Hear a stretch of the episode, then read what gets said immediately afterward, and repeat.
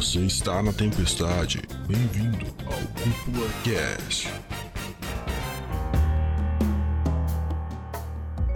E sejam muito bem-vindos ao Cúpula Cast, o podcast que leva animes e mangás a sério como eles merecem. Aqui quem fala é o André Ogione, o seu host, e hoje a gente tirou a virgindade Ghibli do Patrick, velho. E aí, pessoal, aqui quem fala é o Dude e eu tô querendo começar a entender qual é a noia do, do Miyazaki com avião, cara. Parece que todos os filmes têm avião, velho. Aqui é o Patrick e eu me surpreendi com o universo nas alturas aí. Aqui é o Ellison e eu queria começar dizendo que o correto é Ghibli, não Ghibli, muito obrigado.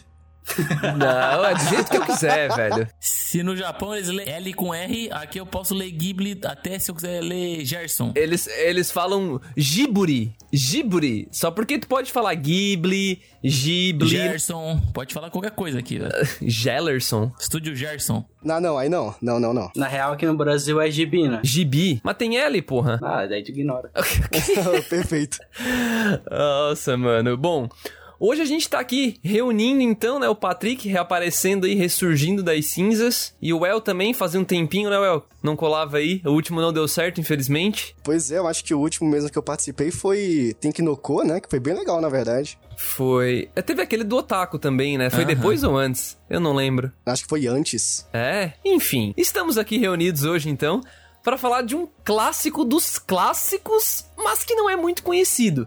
Porque muito se ouve falar do estúdio Ghibli, Ghibli, tanto faz, todo mundo conhece, todo mundo Gerson. sabe que, todo mundo sabe quem é o Totoro, a Viagem de Chihiro e talvez alguns, alguns outros aí. Mas recentemente, praticamente todos os filmes, com exceção de um, eu acho, porque teve um rolo de produção ali e não saiu com o nome do Ghibli, foi com de outro estúdio, que foi o, acho que é o Rotaro no Haka, que é o Túmulo dos Vagalumes, que não está na Netflix, eu acho. Os outros todos estão. Então, muito mais gente tá tendo acesso a esses filmes e aqui na cúpula a gente resolveu que a gente vai assistir aos pouquinhos, né, em ordem cronológica e trazer pra vocês aqui o que, que a gente achou do filme, se vale a pena você assistir ou não e tal. É, nós vamos procurar não dar spoilers que comprometam a experiência com o filme. Então a gente conversou um pouquinho sobre isso tal. Claro que uma coisa ou outra vai ser levantada, mas nada que comprometa a experiência do filme, tá, gente? Então pode ficar tranquilo aí quem tá ouvindo. E hoje a gente tá aqui pra falar sobre O Castelo no Céu. E o nome em japonês é Dude? O nome em japonês desse filme maravilhoso do Miyazaki é Tenku no Shiro. Não é o Tenku da semana passada, tá, pessoal? É o Tenku no Shiro. Faltou o Rapiuta no meio ali. Ah, o Rapiuta. Tenku no Shiro Rapiuta, que é Laputa, né? Que é o nome do bagulho lá que, que é a É, ilha esse da, filme da história. deve ter sido um meme no México, Espanha, qualquer país que fala espanhol, porque tu lê Laputa, cara. eu que morei na fronteira do Uruguai por anos, mano, eu não consigo, mano. O espanhol tá encravado na minha alma. Mas eu acho que no anime eles falam Laputa, né? Eles dão tônica Isso, no, no A, é não? lá, puta. Tem, uma, tem um acento aí no lá aí. É. Sim, sim. Não é Laputa. não é no... A, a É tônica o não é no... Quis, ele quis forçar um pouco aí. Não, eu falei zoando, eu falei zoando. Mas em japonês, obviamente, não se escreve assim, né? O, o Uromanji é com R-A, né?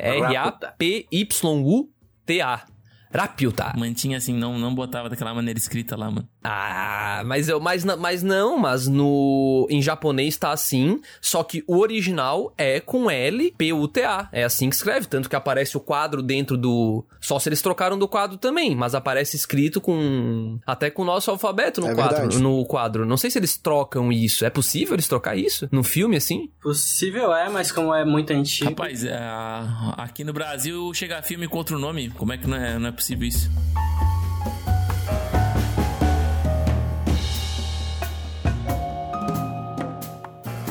Gente, é, não tem muito o que enrolar aqui. Eu acho que é legal a gente, só antes de entrar mais de cabeça no tema mesmo, eu acho que é legal só passar um pouquinho sobre esse filme, né? Que, como já foi falado, o título é O Castelo no Céu. Esse está na Netflix.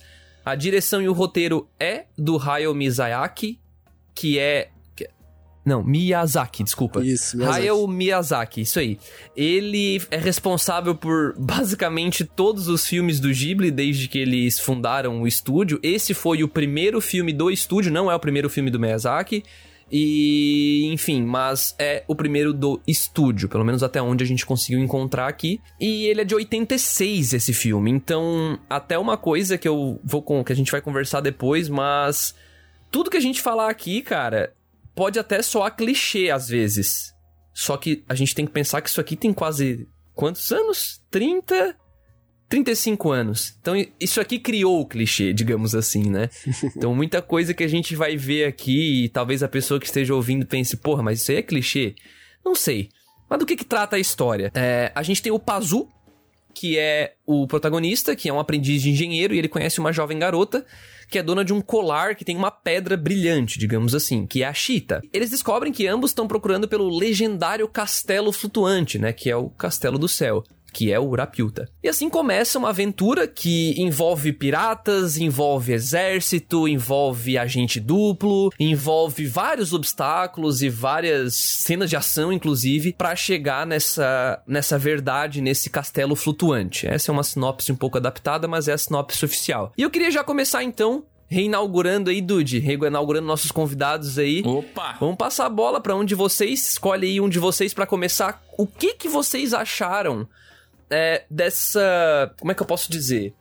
A construção do mundo de O Castelo no Céu. Porque eu acho que é a primeira coisa que é mais perceptível ali, né? Como as coisas funcionam e tal.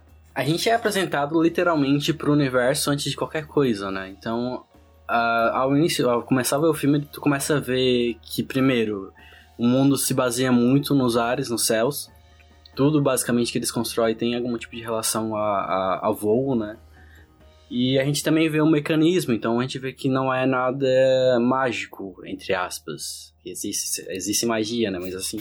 Eles... É bem steampunk, né? Isso, assim, né? Uhum. Existe também a engenharia dos humanos por trás fazendo com que aquilo aconteça. E uma coisa que eu achei muito interessante vendo é que eu me peguei pensando, bah, essa máquina aqui poderia funcionar, faz sentido. Essa daqui não daria tão certo. Tipo, eu comecei a, a ver os mecanismos por trás do desenho, então, tipo, dá pra ver que eles conseguiram criar uma certa imersão, né, dentro do filme.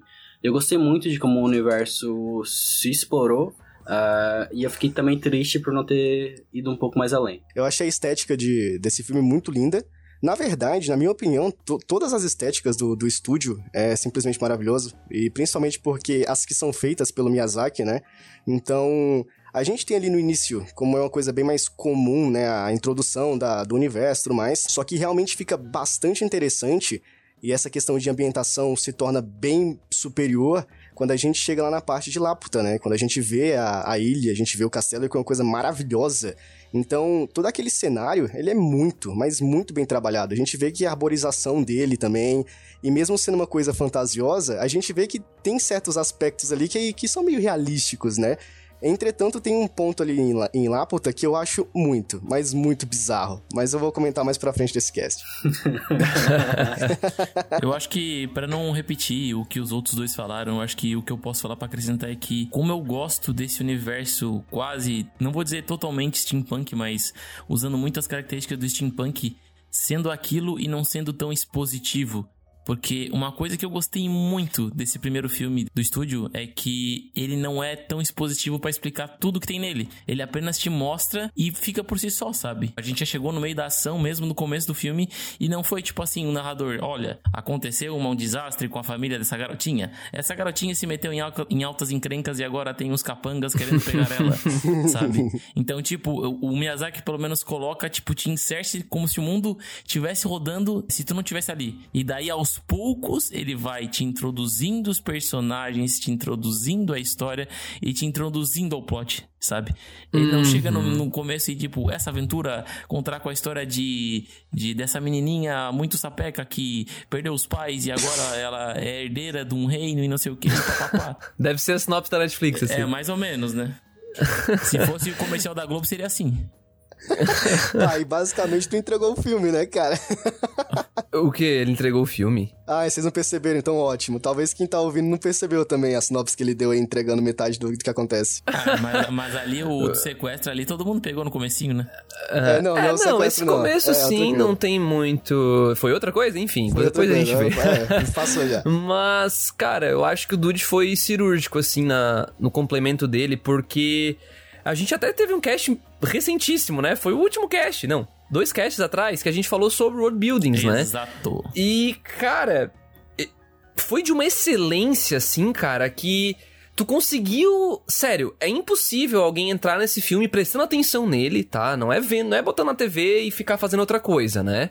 Botou no filme, prestou atenção, cara, não tem como tu não se sentir dentro daquele universo, sabe? Porque Uhum. tudo funciona muito bem, cara. Tu, tu tem o, o personagem, tu, tu entende que, legal, é um universo steampunk, a gente tem toda uma população mais pobre lidando com a mina e usando a mina, que é vapor, né? Steampunk e tal. E a gente tem um núcleo que é o exército, tem um outro pessoal que é os piratas, começa já com esses piratas, inclusive, então não. Enfim, tu já fica tentando entender o que que tá acontecendo, essa confusão e onde é que essa guria vai se encaixar. E a gente tem os sonhos dos dois que estão tudo convergindo pra essa tal ilha flutuante que as pessoas meio que sabem que existe, mas é meio que tratado como uma lenda, né?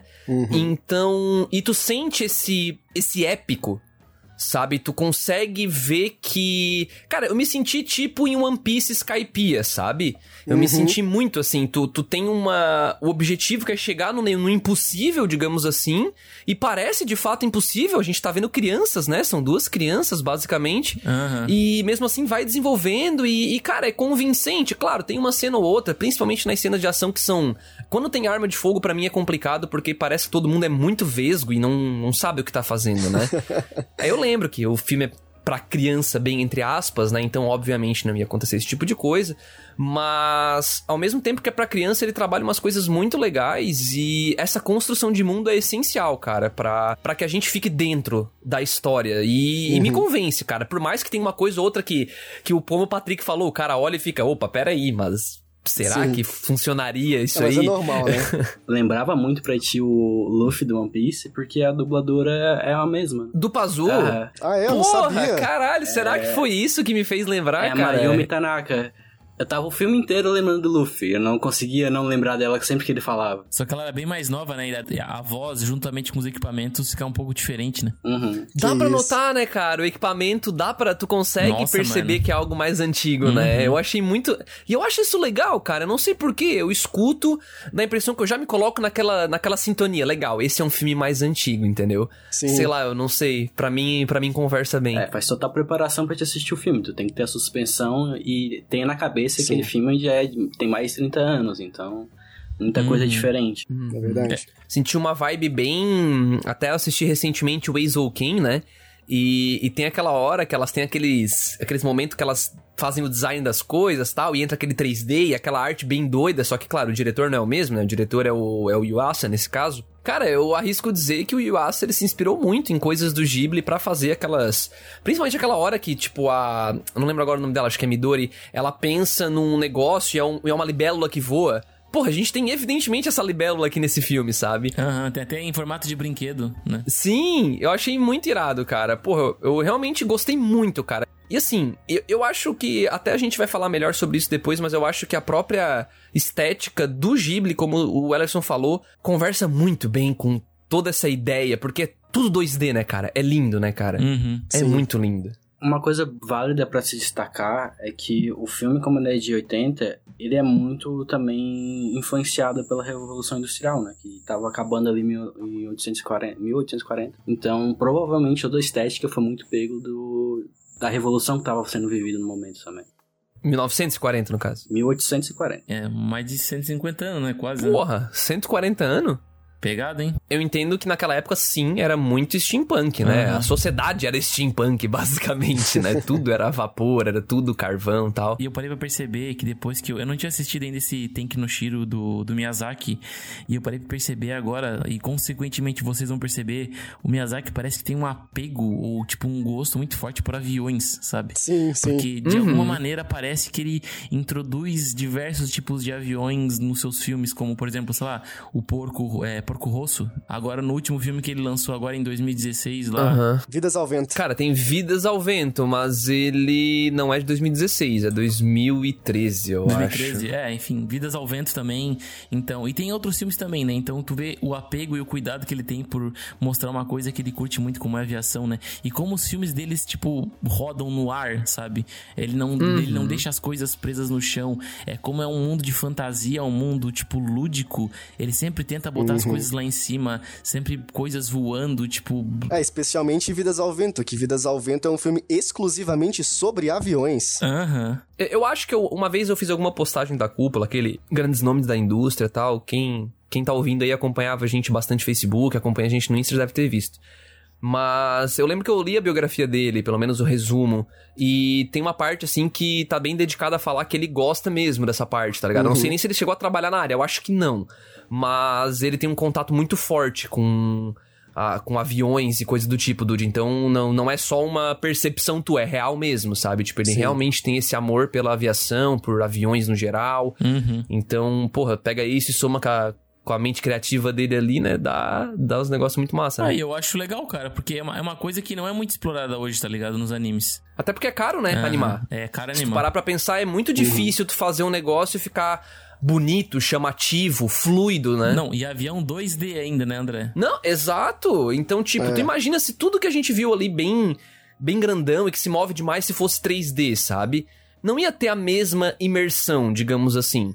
Claro, coitado, é, um- manda, um- manda um salve pros animadores aí que trabalharam lá na produção, né? Ah, Coitados, mas eu mas... acho que na, é- na época devia ser um pouco mais barato do que é hoje, né? Até porque o filme custou, em média, acho que 5 milhões de dólares. Ah, Barato pra fazer, talvez, né? Mas os caras não devem ter sido muito bem tratados, não, os animador. Se hoje eles já são fudidos, tu imagina na época, que não de certo tinha bem menos. Sim, mas para a época em si, era um pouco mais barato. Custou 5 milhões o filme. Obviamente tem a conversão lá do tempo e tal. Mas ele lucrou três vezes o custo. Ele lucrou 15 milhões. Nossa, 15 milhões de 86 deve ser hoje o quê? Ah, Uns mano. 200 milhões? Por aí. Mais. Vai, vai por aí, mano. Nossa, 86 é tempo, mano. É muito tempo, né? 35 anos atrás, tá louco.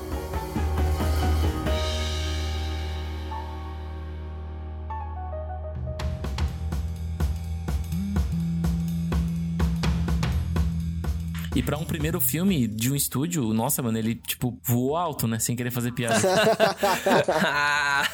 E eu achei um ótimo filme pra uma, uma abertura de um estúdio assim, cara. Ele tem um equilíbrio perfeito, personagens bem equilibrados, sabe? E eu gosto também muito do jeito que o, sem querer entrar muito em personagens, que o Miyazaki faz as personagens femininas dele, sabe? É uma coisa que eu sinto muito falta hoje em dia nas obras, cara. Ah, Geralmente os personagens femininos do Miyazaki, assim como a gente comentou lá no cast com Otaminas, mano, são muito fortes, são personagens que representam re- realmente alguém, ó, uma, um pensamento, uma conduta, tipo, tu sente aquele personagem vivo, sabe? É, ele não tá ali só pra fazer a duplinha romântica com o, o personagem masculino. É, na verdade, chega até a ser ah, quase o protagonista, assim. Na verdade, tem, e na maioria dos filmes, esse meio que tem, divide o papel, né?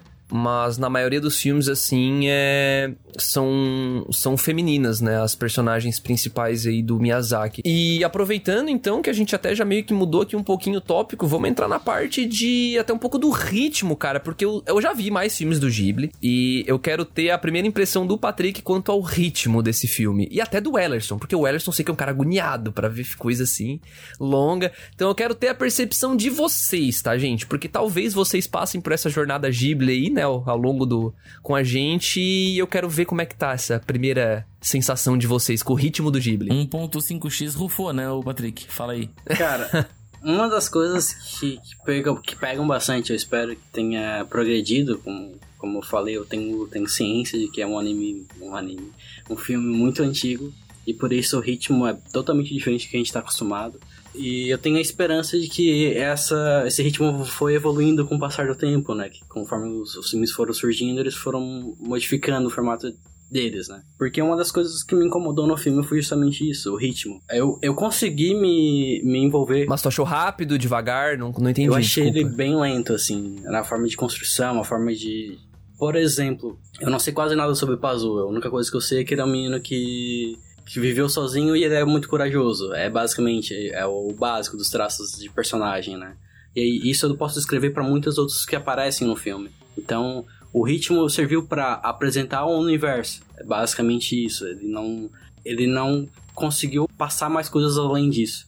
Tanto que durante tal. Eu tentei ver o filme duas vezes. Na primeira vez eu tava, eu tava assistindo muito Caraca. cansado, que eu tava depois de trabalho inteiro e tal, fui botar o filme porque a gente ia gravar. E quando eu fui assistir nessa segunda, nessa primeira vez, eu acabei dormindo pelo cansaço, né? E na segunda vez eu acabei dormindo, só que eu fui dormir por causa do ritmo também. Então. Caralho. Tá acostumado a ver Boku no Hero, né, mano? Sim, Só sim. no Haikyuu, né? A técnica que eu, que eu vi, que eu vi que funciona é se tu dormir e ver o primeiro pedaço e depois ver o final, tu entende o filme, né? tá brincando. Como é que é a tua técnica? tu assiste metade, final. Assiste né? aí. No começo, curte o universo, vê as- a trama se desenvolvendo, depois vai pro final. Porque no final tu começa a entender, ó, aquele cara que era inimigo tá fazendo isso, aquele cara que tá assim, tá assim. Legal. Que Tipo, tu pula o filme audácia. todo pro final, é isso? Que audácia, Dude. Tu tá acreditando numa coisa dessa, Dude? Não, imagina Meu os outros filmes que a gente vai assistir, né, Não, mano? tá fudido, né? Passa longe dos viagens de Chihiro mesmo, olha. Passa Ah, não, longe. se, se tu tá incomodado com esse ritmo lento, Patrick, olha, tu te prepara, põe o cinto e olha. Ô, não preciso nem falar que eu assisti 1.5, né? De praxe, normal. Puta, é sério mesmo, cara? Não acredito. Não, tu acha que eu assisti velocidade normal? Impossível. Não acredito, cara. Vocês estão brincando comigo. Não vamos chamar eles mais, Dude. Já esquece. São os criminosos, mano, pelo amor de Deus, velho. Caralho, eu não acredito numa coisa dessa, cara. Mas tá, tu achou tão lento assim, Alisson? Não, não, ó, em minha defesa, eu reconheço que é, que é um demérito pro trabalho dos caras. Eu sei que eu tô errado, mas eu tenho que priorizar a mim também, né? mas assim, a- o ritmo do filme é, é gradual, entendeu? Ele não é lento. E também não é acelerado, ele vai mostrando conforme as coisas vão acontecendo, normalzão. Só que é, é um problema meu, não dá pra assistir o negócio em velocidade normal, sendo que eu tenho possibilidade de aumentar, entendeu? Então, assim. a- mano. é, não dá, velho, não dá. Se, se tá ali aumentar, eu vou aumentar, independente, cara. Mas assim. Caramba. É, é porque, então assim, pra mim, perguntar o ritmo foi Meu lento, amigo. inegavelmente eu nunca vou dizer que foi lento, porque já tá acelerado, entendeu? Então é Ah, impossível não, tu tá tá me lento. tirando.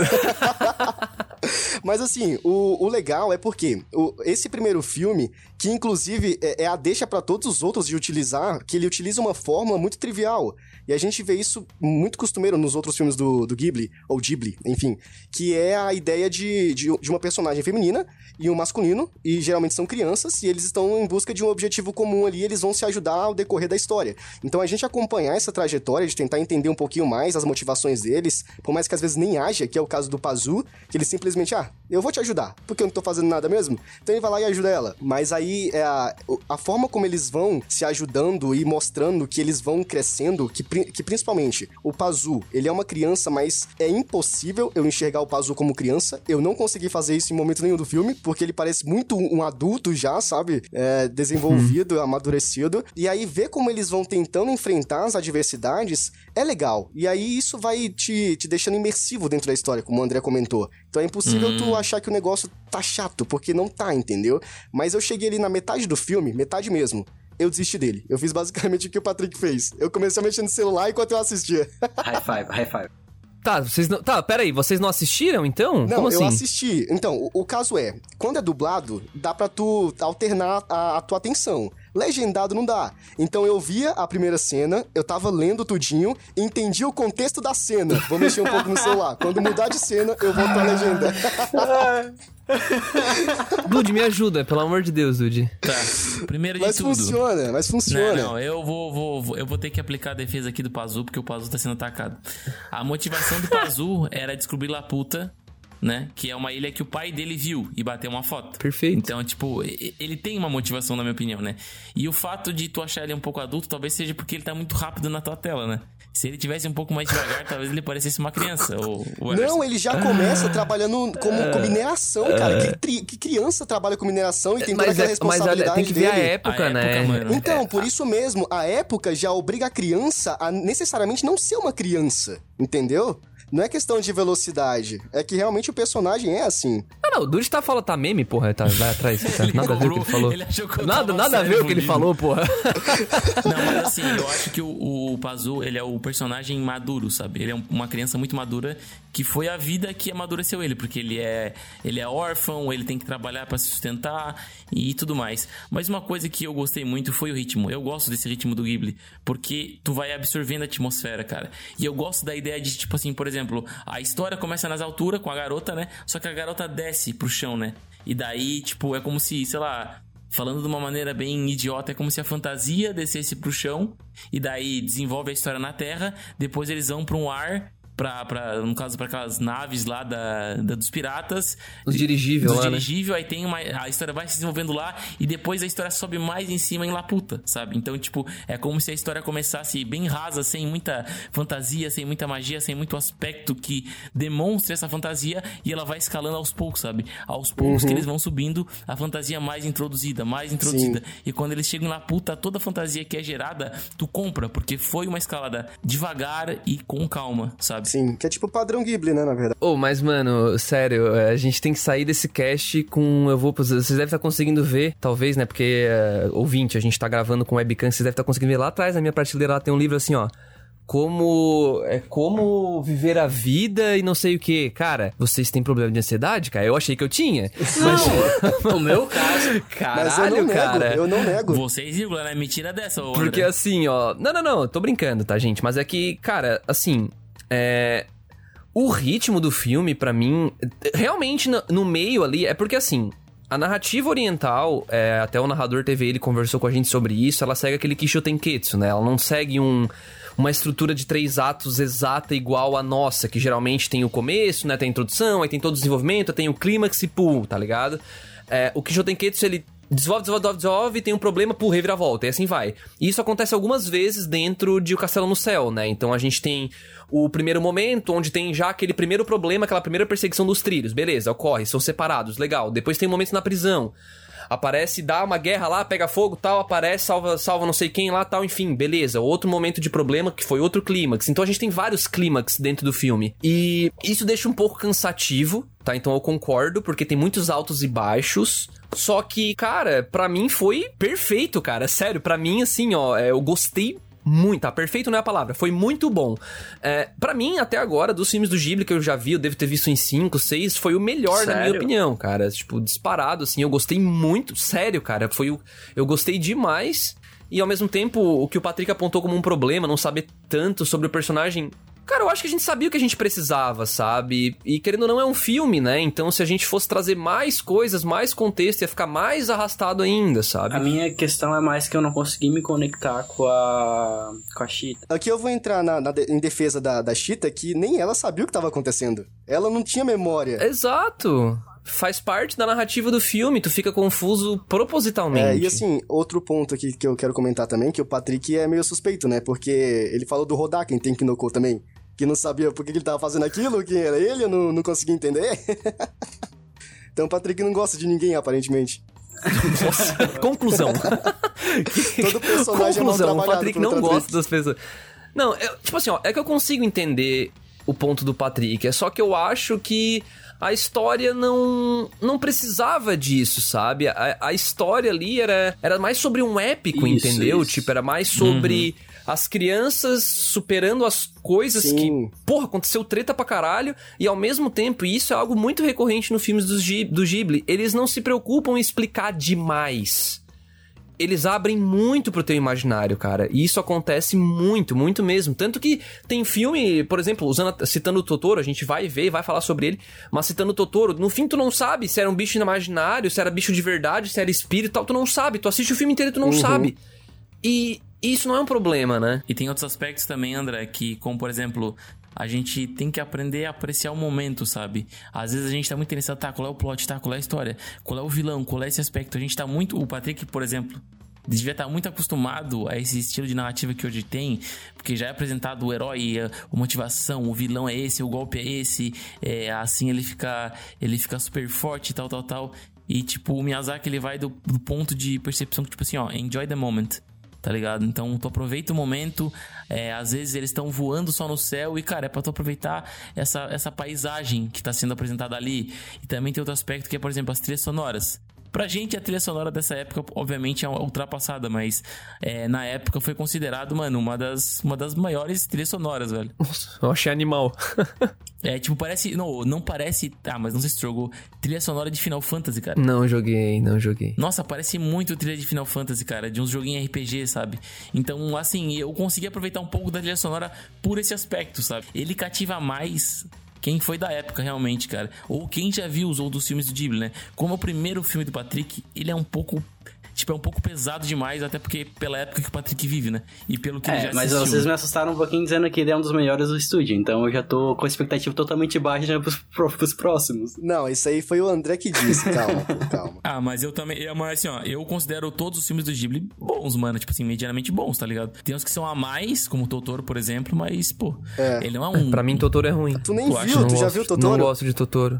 Não, eu já vi. Eu acabei de falar, eu já vi uns 5, 6, não sei agora quantos filmes. Dos que eu vi, esse aqui foi o que mais me Ah, prendeu, sabe? Porque Totoro. mim, os outros, eles têm uma narrativa mais cansativa ainda. A viagem de Chihiro mesmo tem três é, horas, isso é cara. triste, isso é triste. tem tanta coisa acontecendo ali, porque é aquela história, não é uma história sobre um conflito principal. Aham. É quase o dia a dia, sabe? Slice of então, é quase um slice of life. Aham. Então tu tem que se prender naquele momento, como o Dude falou, sabe? Então assistindo em 1.5 vezes, cara, aí não dá, né, Wellerson? É, tu vai estar correndo do momento, né, o Ellerson? Pelo amor de Deus. A trilha sonora do, do Ellerson devia ser um remix da música, né? Porque nem dá pra escutar ó, a trilha Não, sonora pera, de fundo. em minha defesa, em minha defesa, quando tinha trilha sonora, eu deixava no, no, no- no normal mesmo. Porque eu queria ouvir a trilha sonora. Ah, 25, fala aí. Não, aí não, pô, aí Hoje tu não. ficou, tu tava assistindo o filme no DJ ali então, né? Trocando toda Entrava, hora. entrava a trilha sonora, ué, aí entrava a trilha, tu Opa, volta aqui um pouquinho. já mexia ali no pause, play Tipo ali. isso, rapidão o negócio, entendeu? Mas assim, eu, eu entendo que o... O que o Dude falou a respeito do, do estúdio não podia ser mais verdade, porque é um estilo de produção muito diferente do que nós estamos acostumados. Nós, assim, da nossa geração, entendeu? Então, assistir filme do Tamo Ghibli... velho. É, é, tamo velho. Assistir filme do Ghibli é justamente te tirar do imediatismo do negócio. No- assim, cada um tem o seu jeito de Isso, assistir. exatamente É, isso, então, cada um tem o seu jeito de assistir. Talvez seja errado pular, pular pro final como o Patrick, ou deixar mais rápido como eu. Sim, mas o objetivo ali do Ghibli é te tirar do imediatismo, é pra tu aproveitar o negócio ali, porque tu tem que ir acompanhando aos poucos, entendeu? É exatamente o que o Dude O falou. filme traz uma vibe muito do Iron Giant, né? Aquele filme de desenho animado. Nossa. Sim, Uhum. mano, exatamente. Mas o, o que o, o Ellerson falou, eu só vou complementar uma coisa que, tipo assim, a gente, vocês dois viram esse, esse filme com o intuito de gravar esse cast. Entendeu? Então vocês não viram com o intuito de, tipo assim, bah, vou ver um filme do Ghibli aqui e vou, tipo, vou dar uma relaxada e vou curtir. Sabe? Vou botar na TV da sala, vou esticar as pernas, vou pegar um salgadinho e vou ficar vendo esse filme. Sabe? Entendeu? Sim, então, sim. Mas eu tipo, também não fiz isso e eu gostei. Então não. Não, peraí, eu, eu André. vi pra, eu vi pra gravar o cast. Sim, Mas eu entendi mas, o por exemplo, tu, tu, tu, tu viu com a tua namorada, por exemplo, tu curtiu um pouco mais o momento, sabe? Ah, mano, sei lá, mano. Pra mim os dois são. Mas pra mim, o, o, o Patrick é ok, ele só não curtiu tanto. Agora o Epson, o Ellison é psicopata, mano. Assistir 1.5 não dá, ah, mas ninguém pode reclamar de mim com o estúdio, porque eu faço isso com qualquer obra, então... Não, não, não, não, não. Maluquice, maluquice. Cara, eu acho que um comparativo que eu posso fazer pra, pra exemplificar melhor é tipo Senhor dos Anéis. Senhor dos Anéis é um filme longo porque é um demônio. É três É horas verdade. cavala de, de, de, de, Tipo, por, em três filmes. Acho que no total chega até 10 horas, beira 10 horas.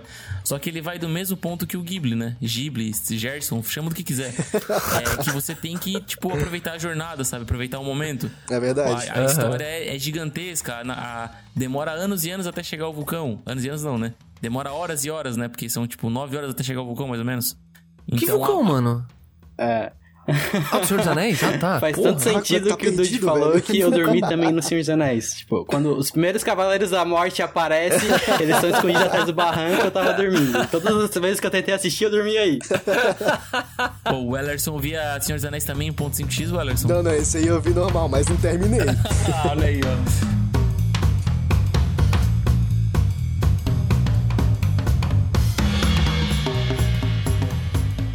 Gente, além então desse desse ponto da desse desses hereges aí que, que- ah, além além dessa Desculpa, parte, PH. além, desculpa PH, pô, PH está ouvindo, tá se mordendo ali já. Ai, não gosta não? Mas, cara, ah, não, ele adora. Ele adora o momento do Ghibli, exatamente o que o Dude falou. Então, vocês vendo em 1.5 Ah, então desculpa, e PH. achando cansativo.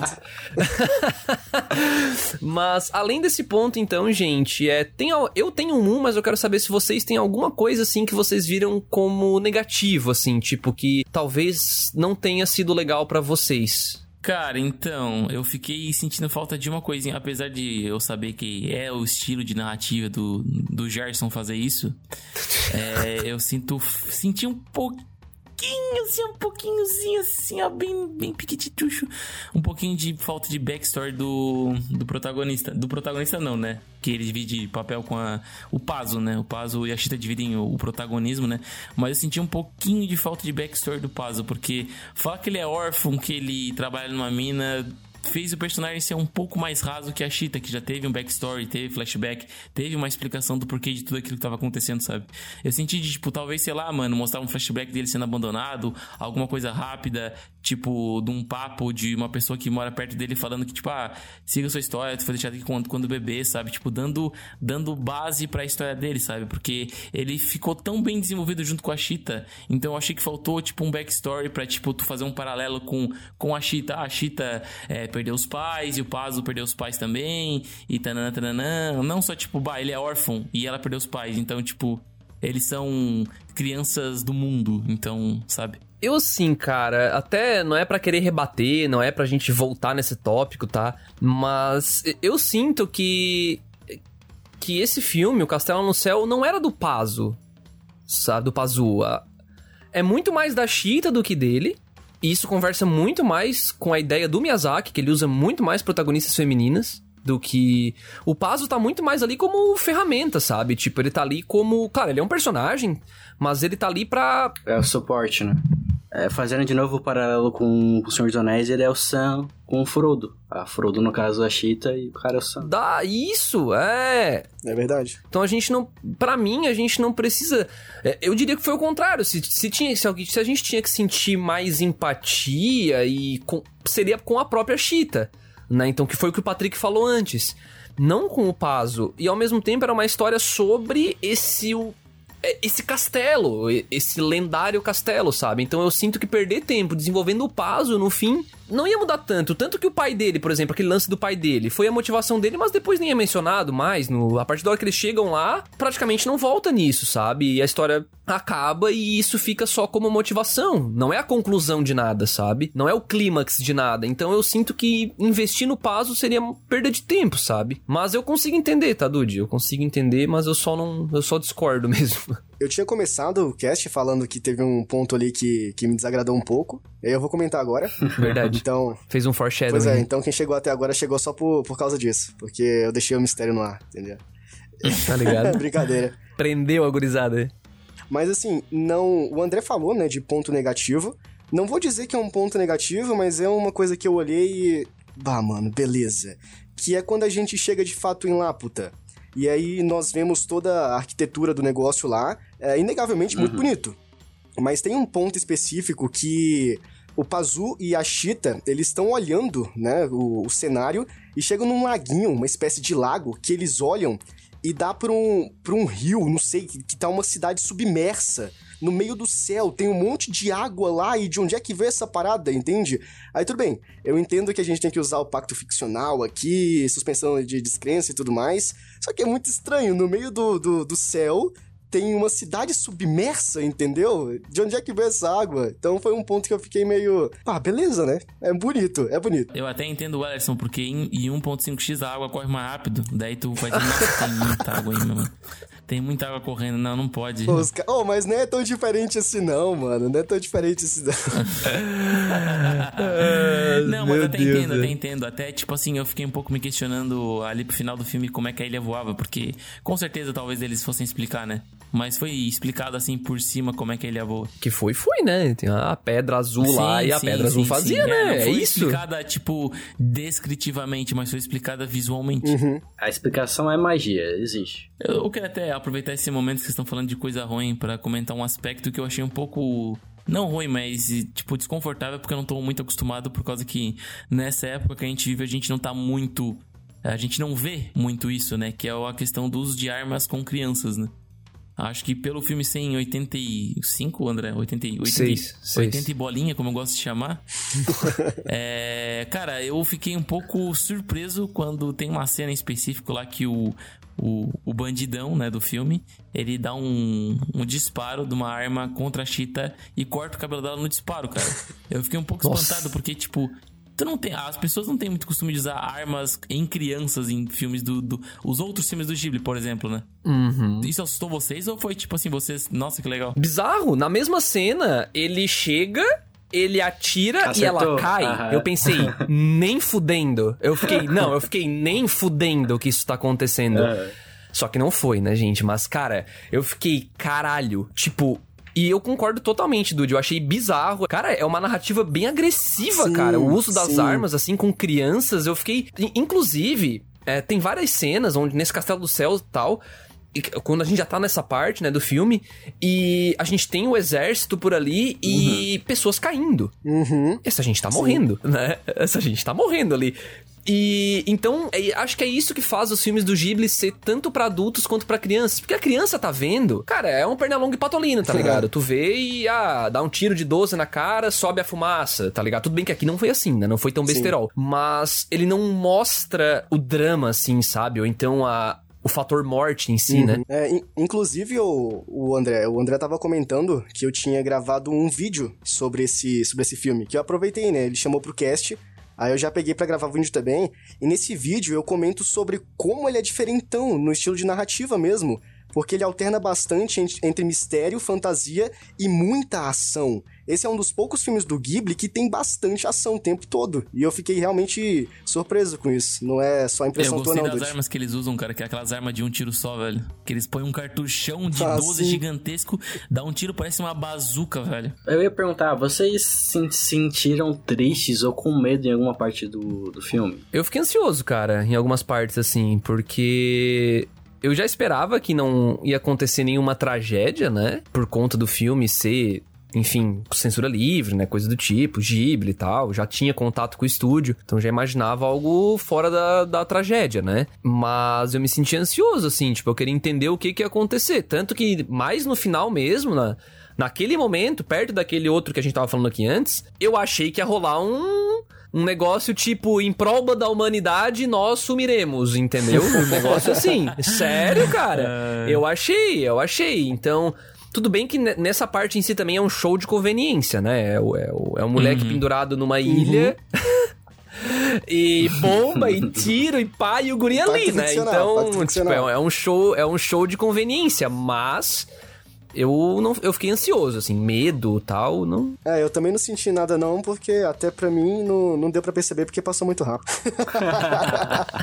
Na minha visão, eu acho que o momento que mais me deixou um pouco aflito foi o final mesmo, né, cara? E também. E o final também me deixou um pouco com o coração quentinho. Eu gosto muito desses finais de, de filmes do Ghibli, porque eles passam um sentimento muito bom. Fica muito bem, né? Muito caloroso, cara. Muito caloroso o final de, dos filmes do Ghibli, cara. Aquele final, tipo, de final feliz, mas aconchegante, sabe? Na minha experiência, teve dois momentos do filme que eu fiquei com muito medo e, e eu fiquei meio triste, assim. Tipo, primeiro momento que eu fiquei com medo foi quando o Pazu e a Chita estavam fugindo dos piratas que estavam na casa dele e, e eu tava com medo, pá, ele vai deixar os pombos trancados, os pombos vão morrer.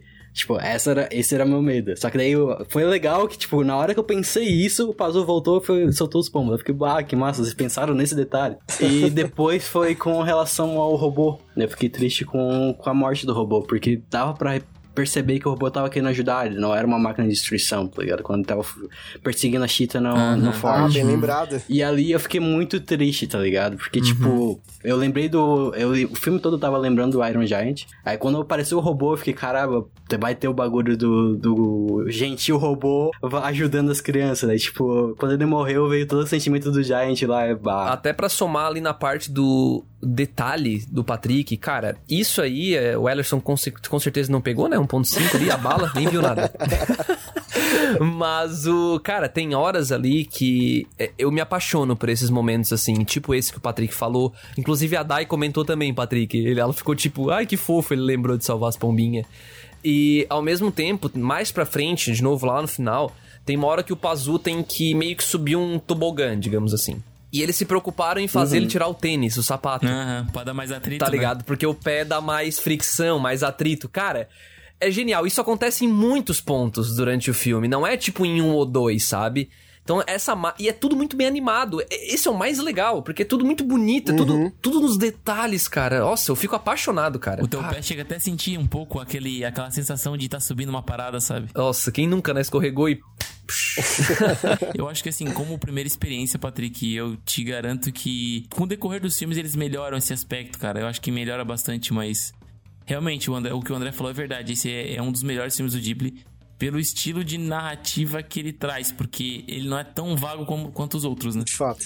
Os outros são muito, muito pro imaginário. Tu fica boiando às vezes. Aquele, aquele House Moving Castle, até hoje eu não É. sei nem se eu gostei do filme. Cara, Castelo Animado é massa, cara, mas Castelo Animado tu tem que, cara, tu tem que assistir Castelo Animado quando tu tiver tempo, porque tu tem que sentar e tipo assim, mano, aproveita o momento e sente a, a vibe do, do filme. Às vezes, às, vezes, às vezes eu posso até gostar mais do filme porque ele não vai ficar nesse meio termo. Ah, existe uma premissa, não existe. Tipo, quando é algo, ah, você vai ter que imaginar o negócio, como até no cast do, do que anime é esse, um anime bom que eu nunca vi, eu imaginei toda uma narrativa pra Chihiro. Tipo, se for algo parecido com isso, eu não vou ter problema nenhum, assim.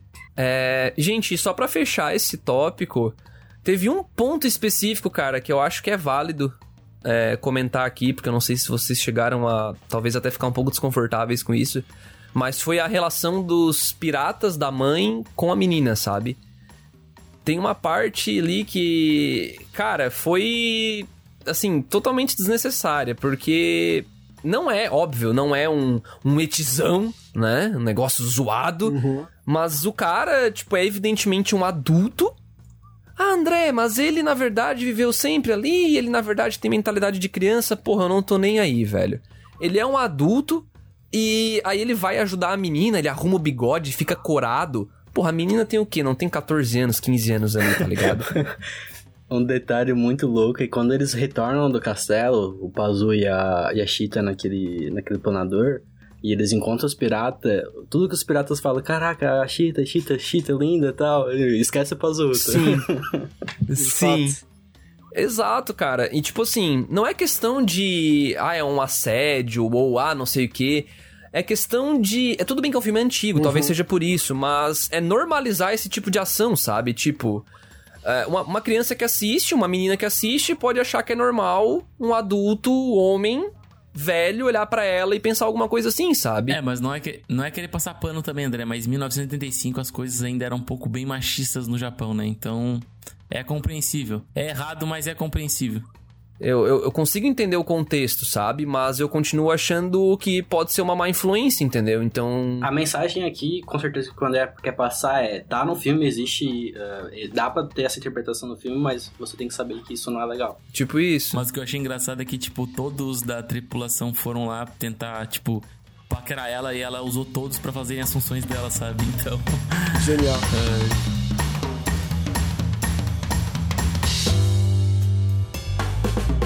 Bom, gente, então chegando nos finalmente aqui, né, da nossa da nossa aventura Ghibli que tá apenas começando e talvez não nem continue, né, com esses dois cornos aí que não que vê tudo errado o filme, não tô brincando. Mas, cara, Wellerson, vamos lá, resume pra gente aí, cara, o teu pensamento final aí sobre o Castelo no Céu e se ouvinte deveria assistir esse filme. Bom, a gente brincou, né? A gente falou sobre pular filme, sobre colocar em velocidade superior, mas a verdade é que é um filme muito bom. E como a gente comentou, ele alterna muito bem entre vários gêneros dentro do filme. Ele tem um desenvolvimento gradativo e tem uma boa cadência. Então vale muito a pena. E sem contar que ele é um filme que é um pouco diferente dos demais do estúdio. Então, se tu já tem ah, uma propensão a gostar do estúdio Ghibli, tu vai gostar bem mais desse porque ele tem uma pegada diferenciada. Então, é muito legal. E por mais que a gente, a gente tenha brincado aqui sobre tem isso de errado, isso não é tão bom, ainda assim ele vale muito a pena. Então, se tu ainda não assistiu, assista porque vale muito a pena. Ô, eu queria fazer uma pergunta pro Ellerson. Ô, Ellerson, quando tu vai no cinema tu passa mal, cara, porque o filme só passa numa velocidade. Sim, cara, inclusive. Não vai. eu vou, vou abrir só um parênteses rapidão pra contar isso. Eu vou contar isso rapidão.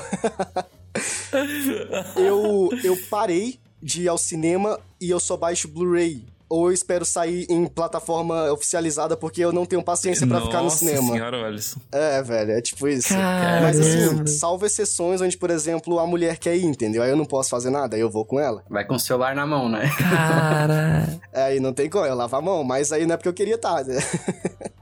Ainda bem que tu não é ansioso, hein, Meu. Pô, graças a Deus, Deus me abençoou aí com a, com a calma, paciência. e tu, Cara, Patrick? com relação a- ao cinema, o filme. Não. o filme. O filme, ele com certeza ele vale assistir. É, ele tem uma, todas as- essas coisas que eu não gostei, eu deixei muito claro aqui o que eu não gostei na minha percepção. Mas toda a construção de universo, toda a técnica, a técnica por trás das artes é muito bem feita, a animação é muito bem feita.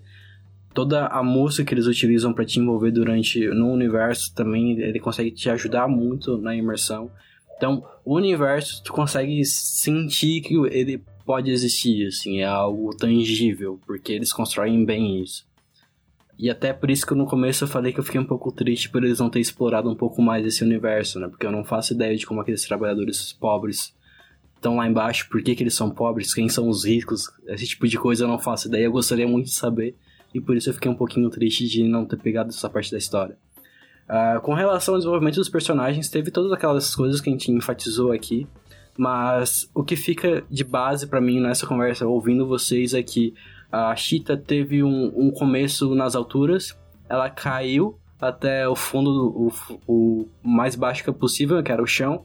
Só que quando ela já estava no chão, ela descobriu que podia cair um pouco mais, que foi até representado caindo dentro da mina, né? Foi o fundo do poço. E a partir dali ele- eles começaram uma jornada de escalada até chegar no castelo. Então, basicamente, essa é a premissa que eu consigo tirar da, do filme. É uma jornada onde você começa encontrando obstáculos e durante todo o trajeto o objetivo é chegar no, no ponto mais alto, né? Que no caso é o clímax, clímax do filme. Então, por tudo isso vale, porque a gente assiste muitas coisas que são extremamente inferiores, assim, a essa premissa. Então, realmente vale parar e assistir esse filme. Caraca, o Patrick mandou a palestrinha aí, hein? Tô me sentindo inferior agora pelo que eu falei, tô triste.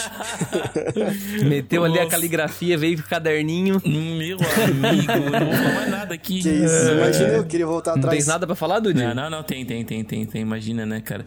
O que eu posso falar, tipo, de bom, de ruim, eu não tem muito o que falar, cara. É um filme do Ghibli e, cara, ele é muito gostoso de assistir. Eu sou muito daquela tipo de pessoa que, tipo assim, enjoy the moment, sabe? Então, tu aproveita o momento, tu sente a, a vibe dos filmes do, do Ghibli, cara. É uma, é uma vibe muito gostosa, cara. É uma vibe que melhora com o tempo, sabe? Até porque eu sou muito daquele tipo de pessoa que, ele, que eu curto um pouco essa, esse estilo do Ghibli de querer dar detalhe às coisas que estão, tipo, em segundo plano, sabe? Com o decorrer, os filmes vão melhorando essa questão, mas enfim, vamos pro, pra esse filme, né? Eu acho que o que eu tenho pra dizer que é bom é a trilha sonora orquestral é muito marcante pra mim, é um ponto muito positivo e a gente que vive nos dias de hoje a gente não tá muito acostumado a esse tipo de trilha sonora. Eu acho que é uma experiência muito bacana e muito interessante tu ter hoje, né?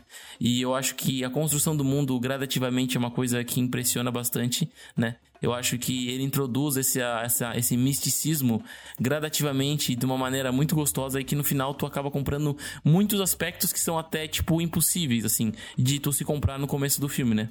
E como a, como a fantasia é introduzida aos poucos, tu vai também relevando alguns aspectos negativos de talvez é, águas na, na ilha ou algum aspecto tipo mais ma matagalesco que, que você não acredite muito, né? Então eu acho que você tem que assistir sim, e ainda digo mais que tá na Netflix, né? Então não tem desculpa. Dá até pra assistir em 1.5x, né, Ellison? Dá, dá sim, então tranquilo. não tem, cara, tá lá, mano, é só assistir. Perfeito, cara. Eu não vou botar nem tirar nada do que vocês falaram. É, Alguns relembraram alguns pontos que, como eu já deixei claro ao longo do cast, eu não quero me repetir. Pra mim, não são pontos negativos. Então, são pontos que foram de acordo com a ideia do filme, né? Eu acredito que a ideia não era, cons- era construir a base do filme pra gente construir a base daquele mundo, que já não foi tão básico assim, porque a gente já entendeu muita coisa sobre ele. Mas ao mesmo tempo não era aprofundar tanto ou explicar coisas que não são explicáveis, porque a ideia era contar a história da Cheetah fazendo toda aquela jornada que o Patrick falou, né, de começar em cima, cair pra baixo, cair mais fundo, encontrar o seu mestre, descobrir mais ou menos quem ela é e começar a voltar aí, né? Descobrir não, porque na verdade ela sabia, né? Tem todo aquele lance e tal. Então, cara, muito legal mesmo, tá? Eu realmente gostei demais. Eu sinto que esse filme tem uma narrativa bem mais talvez ocidental, é, dentro dos filmes do Ghibli, é uma narrativa mais próxima do que a gente tá acostumado, apesar de não ter um grande conflito com, uma estrutura de três atos bem definida e aquele lance de, tipo, te cravar e ela pode ficar cansativa, como ficou pro Ellerson um pouco, pro Patrick um pouco, até para mim um pouco, mas bem menos. Então, mas ele cara, eu acho que ele faz muito bem isso e ele prepara muito bem a pessoa pro terreno de começar a consumir mais obras do Ghibli, assim. Eu, eu tô bem ansioso pra gente começar a ver cada vez mais aqui juntos e vir conversar. E é isso aí, cara. Assista, com certeza. Como o Dude falou, tá na Netflix, não tem desculpa, é muito fácil. Ah, não, não temos Netflix, cara. Então dá teus pulos, mas vale a pena. Aí tá? eu já vale falo, a pena. André? Se não vem pelo bem. Não, mas veio pelo bem. Né? pelo Agora, se a pessoa né? não tá pagando bem, é a culpa não é nossa, né? Vamos lá. ai, ai. Mas show, gente. Muito obrigado então pra quem ouviu até aí. Pra gente finalizar aqui, vamos só deixar aquele recadinho de sempre. Se você ainda não segue a gente no Spotify, o que, que tem que fazer, Dude? Você tem que ir lá e apertar o botão seguir. Que daí você vai ajudar a gente a distribuir esse tipo de conteúdo pra uma galera bacana. Que é você, né? Você é bacana. E, e onde? Qual é a nossa rede Nice. social mais ativa hoje, Patrick? Nossa rede social mais ativa hoje é o Instagram, é o arroba Cúpula Trovão. E lá você vai achar muita coisa que você não acha nem no site, nem aqui nos podcasts. Perfeito, cara. É um comple... é, complementa muito bem. E eu diria até que nem no planeta Terra. Você só vai Que encontrar isso. só lá no Instagram da cúpula. Cara, Estratosférico. só dentro da cúpula, né, cara? Aí, ó, ó a analogia aí pegando. só dentro da cúpula, cara. Então entre na cúpula. E, bom, pra gente fechar de vez, quem quiser contribuir com o podcast, já vou passar a palavra pra ti, tá, Erson? Fica tranquilo. Mas. Pra fechar de vez aqui esse assunto, quem quiser contribuir, passar um feedback sobre esse filme, sobre esse episódio ou sobre algum episódio anterior, manda um e-mail pro cúpula. Podcast, arroba Meu Deus. Podcast arroba cúpulatrovão.com.br Eu sempre esqueço, cara, que isso.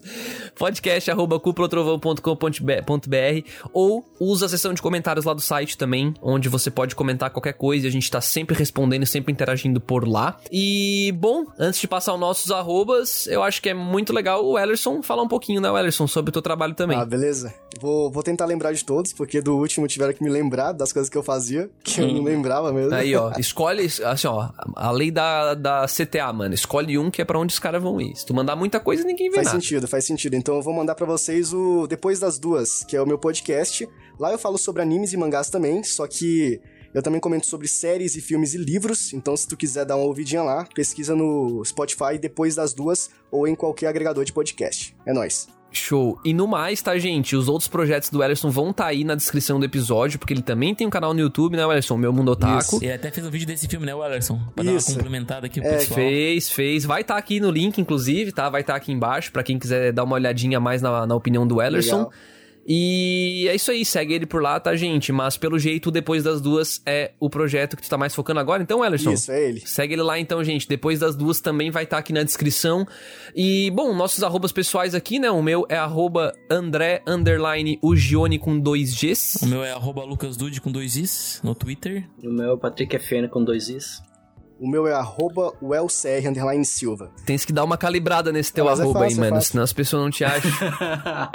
É verdade, eu vou, vou alterar ele depois. Bota lá o, o L1.5, mano. Todo mundo vai te achar. Caralho, é Deus. 1.5, Ô, eu velho. te- ô, vou, vou externar uma coisa aqui pra vocês que eu tô começando a ficar com medo de ficar com fama de 1.5 na internet agora. Sério mesmo. Pô, mas aí tu devia ter botado depois das 15, né, no, no podcast. Sacanagem, mano. Sacanagem. Ah, depois das duas em 1.5, velho. É isso aí. Vai ser. Faz sentido. Valeu, valeu, gente. Valeu, muito, valeu. muito obrigado pra quem ouviu. Falou, Falou, abraço. falou. Falou, Tchau, tchau. abraço.